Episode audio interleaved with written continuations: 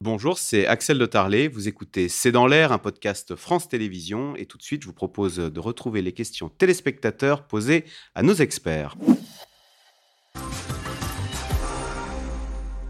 Alors, Florence d'Angers, là c'est une colle. Y a-t-il des ambassadeurs nord-coréens dans certains pays Quelles sont les relations diplomatiques avec la Corée du Nord? Oui, oui enfin, il, y a des, il y a des bureaux, il y a, il y a des bureaux d'affaires euh, nord-coréens. Il y en a un très célèbre qui se trouve à Berlin notamment, euh, parce que non seulement ils ont une ambassade, enfin en tout cas un bureau d'affaires, mais ils gèrent, en, non, je crois qu'il y a une ambassade, mais ils gèrent en plus une auberge jeunesse qui leur apporte des sous.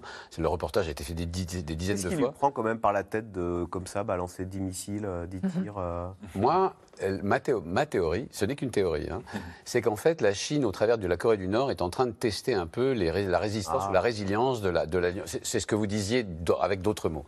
Euh, la résilience de l'alliance euh, Corée du Sud, Japon, États-Unis. Parce qu'en fait la Chine refuse absolument, et ce depuis toujours, hein, que son étranger proche soit protégé, géré ou même aidé, assisté par les États-Unis. Elle pense euh, qu'elle a un empire à avoir sur, ses, mmh. sur son étranger proche, c'est le cas, ça a été le cas tout au long de son histoire, et que donc les États-Unis n'ont rien à y faire, notamment les routes commerciales, c'est-à-dire celles qui passent par le détroit de Malacca, etc. Mais pour l'instant, euh, il est clair qu'avec la Corée du Nord, elle a un intérêt objectif à voir quel type de matériel les Américains sont capables de déployer, à quelle, à quelle fréquence peuvent-ils répondre Ou les Sud-Coréens Qu'est-ce qu'entraîne une petite, une grande ou une moyenne provocation Je rappelle que les Nord-Coréens sont, Nord sont quand même capables de choses absolument terrifiantes. Hein.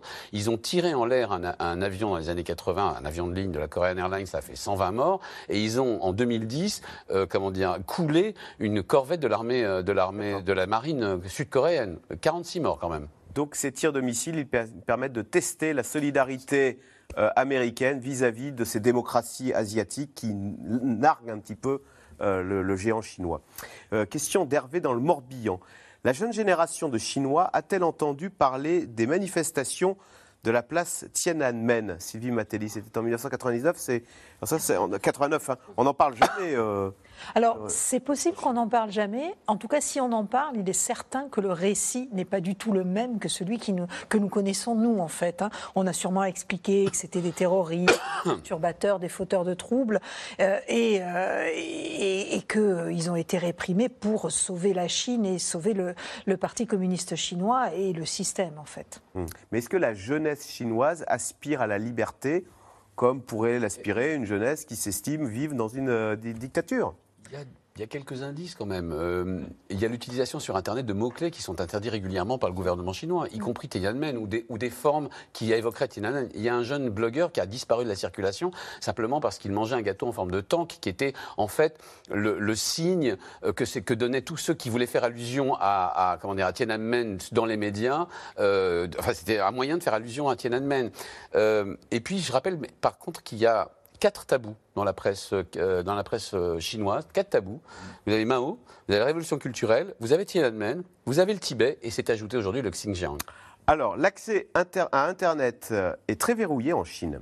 Serait-il tout de même possible qu'un mouvement de résistance se développe via les réseaux sociaux Alors, il y a il y a des mouvements, on sait qu'il y a des mouvements euh, de résistance qui sont d'ailleurs souvent en réalité, parce que là, évidemment, d'ailleurs, entre parenthèses, c'est typiquement la pensée chinoise, ne jamais regarder un ensemble pour un ensemble, regarder comme étant un ensemble de fragments, et donc euh, voir qu'à l'intérieur du Parti communiste chinois, par exemple, il y a des désaccords. Et d'ailleurs, c'était quand même une des vraies questions sur le 20e congrès. Est-ce qu'on allait voir monter? Et on a vraiment, au milieu du congrès, on n'était pas sûr qui allait rentrer dans le comité permanent du Politburo, c'est-à-dire vraiment le saint des saints. Bon, et là, effectivement, à la fin, on s'est rendu compte que c'était vraiment Xi Jinping qui avait fait le ménage et qui avait écarté tous les gens qui pouvaient être un peu opposés. De la même façon, on sait que depuis plusieurs années, monte, et ça c'est important, dans l'armée chinoise, euh, donc qui est un, vraiment un pouvoir, hein, et donc d'ailleurs Xi Jinping est le patron de l'armée chinoise, il y a euh, un certain nombre d'officiers depuis euh, un certain nombre d'années qui montent et qui, euh, on va dire, contestent la politique officielle chinoise. Mais pour le moment, on en est resté là.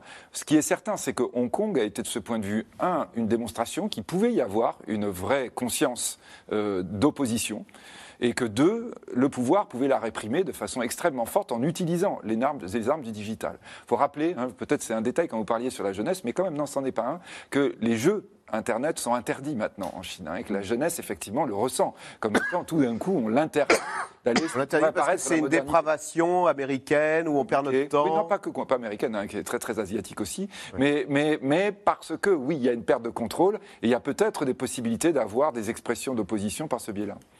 D'où vient, alors il reste peu de temps malheureusement, d'où vient l'entêtement de Scholz De sa personnalité ou de sa méfiance envers l'Union européenne? C'est Georges à Bruxelles. C'est pas un entêtement, c'est un homme politique qui se retrouve confronté à un certain nombre de difficultés et qui veut pas rajouter des difficultés à la difficulté. Et au fond, qui se dit que c'est pas le moment de se priver de la Chine. Euh, donc il fonce, et il essaye de protéger ses, ses entreprises, son économie qui est sérieusement touchée par la guerre en Ukraine. C'était C'est dans l'air, un podcast de France Télévisions. Alors s'il vous a plu, n'hésitez pas à vous abonner. Vous pouvez également retrouver les replays de C'est dans l'air en vidéo sur France.tv.